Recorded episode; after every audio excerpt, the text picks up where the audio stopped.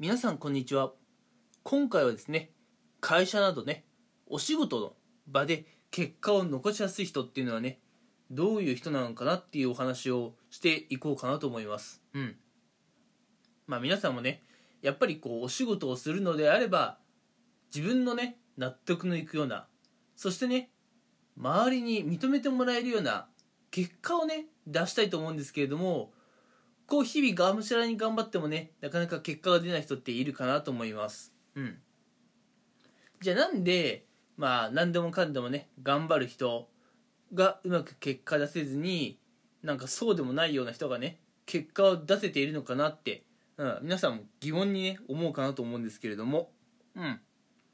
まあ、いくつか理由があるんですよね、うん、で今回はそのうちの一つを紹介していこうと思うんですがまあお仕事なんかでね、うん、結果を出せるような人の特徴としましてはまあ完璧主義ではないんですよね、うん、あのー、完璧っていうところにこだわってしまうとどうしてもねなかなか作業が進まないんですよね。うん。じゃあその脱完璧主義を、まあ、目指すであったりね、うん、そういったところに、まあ、フォーカスしながらねこうどういう人が仕事をできる人なのかっていうのを見ていくと仕事ができる人ってうん。まあちょっとね悪く聞こえるかもしれませんが作業が若干雑なんですよ。うん。まあ作業が若干雑っていう言い方するとすごい悪い印象はあると思うんです、うん、ただ皆さんにね誤解しないでいただきたいんですがここで言う作業が若干雑って言ってるのはあのお仕事とかをね適当にやってるってそういうことを言ってるわけじゃないんですようんなんかあのまあ報告書とかねうん作成するにしてもあまりねこう長時間をかけてしっかりね作り込もうとはしないとか、まあ、そういうイメージだと思ってください。うん。あの、結果を残すような人って、あの、まずスピードにね、結構意識するんですよ。うん。例えば、皆さんがね、つい先ほどまで会議をやっていましたと。で、その会議に関する報告書をまとめて提出しろというふうにね、まあ、上司に命令をされたとしましょう。うん。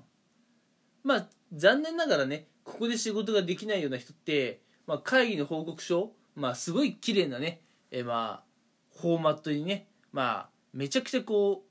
う、なんでしょう、分かりやすいようにね、まとめようとすると思うんですよ。なんか図を用いてすごい分かりやすくとかね、えー、なんかこう、文字のレイア文字のレイアウトっていうかね、うん、まあなんか工夫したりして、すごいこう細部にまでね、こだわって、少しでもね、綺麗な報告書にしようとするんですけれども、まあそういう人ってね、結構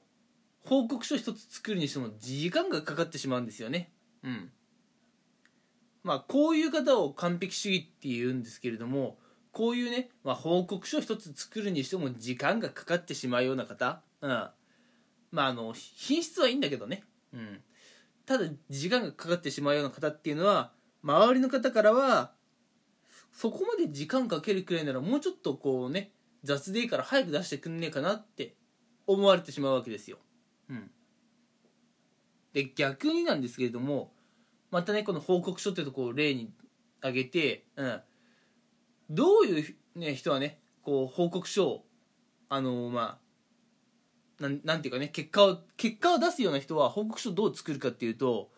まああまりねサイズまでこだわらない、うん、ただスピードは速いんです、うん、な報告書出してこいって言われたら、まあ、1日2日ねえー、かけるなんて思ってのほかもう1時間くらいでパッと出しちゃう、うん、こういう方がね仕事ができるって言われるんですね、うん、なので先ほど仕事ができるような人結果を出すような人っていうのは作業とかがね若干雑だって言ったんですけれども作業が雑になるのはとりあえずね一旦物を完成させてしまおうと、うん、スピードにこだわっているからなんですね、うん、まあそのさっきのね、報告書にしろ、皆さんがね、提出する資料とかね、そのブラッシュアップ、うん、っていうのはね、後から導入もできるんですよ。一旦、物を作りきってしまった方がいいんですね。こういう場合って。うん。で、あの、完璧主義な方っていうのは、1回でしっかりとした資料を提出しないといけないと思い込んでしまってこう報告書一つにしろ提案書一つにしろ、えーまあ、結構なね時間をつく使ってこう品質を高めようとするんですよ、うん、ただ受け手はそういうのを全然求めてなくてとりあえず一旦物を出してほしいんですよね受け手は。うん。その受け手のニーズにしっかり応えられてる人っていうのがしっかり結果をね出すような人でじゃあそういう人ってどういう人かっていうとうん。作ってくれるね、まあ、成果物自体は若干雑でもいいんですけれどもとにかくねこう言われた仕事を1時間2時間くらいでパッパと終わらせるようなそういうまあスピードをね意識している方がね結果を出しやすいんですね。うん。まあ何度も言いますがこう作業のねスピードが速い方っていうのはちょっとね、まあ、作業が雑になっちゃっていて作業が雑っていうとねなんかすごい悪い印象に聞こえるんですけれどもうん。まああの例えばね資料の中身でね間違ったこととか言ってたらそれはもうダメなんですけれども、まあ、あの字が若干汚いとかねうん。まああの何でしょう。ままとめ方がねもうちょっとこう工夫できそうだと。多少のね改善点を残した状態っていうのはねまあ別にそんなに非難されることじゃないんですよ。やってみるとね。うん。なのでもし皆さんがね、まあ、日々のお仕事とかでこう結果を出してみたいというふうに考えているのであればね。うん。まあ相手から要求されたことに対してまあ早々にリアクションする。うん。まあ提案書出してって言われたら1日2日かけるんじゃなくて12時間でとりあえずポーンと出してみる。とかね。相手からメール来たら1日もね考えてこう返信ね出すんじゃなくてまあこんな感じかなみたいな、うん、相手からメール来たらねもうさっさと返信内容考えてさっさと送っちゃうぐらいがね。実はこういう人の方が結果が出しやすいんですね。うん。